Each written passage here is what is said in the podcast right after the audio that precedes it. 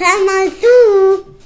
Was passiert, wenn man eine Klangschale mit Sachen wie Geld, Edelsteine oder Bonbons anfüllt und sie dann anschlägt? Richtig, so gut wie nichts. Die Schale kann nicht klingen, weil der Inhalt verhindert, dass sie ins Schwingen kommt.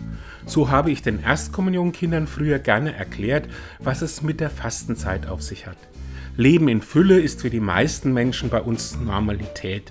Sie ist uns so selbstverständlich geworden, dass wir beleidigt sind, wenn uns jemand ein wenig von der Fülle wegnehmen will.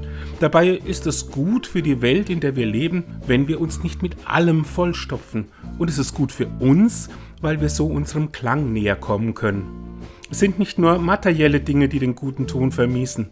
Weniger Anspruchsdenken, weniger Ich zuerst, weniger Vorurteile und mehr Offenheit für das, was kommt, verbessern unsere Resonanzfähigkeit.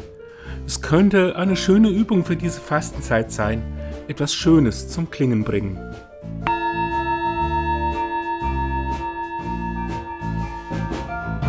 Und tschüss.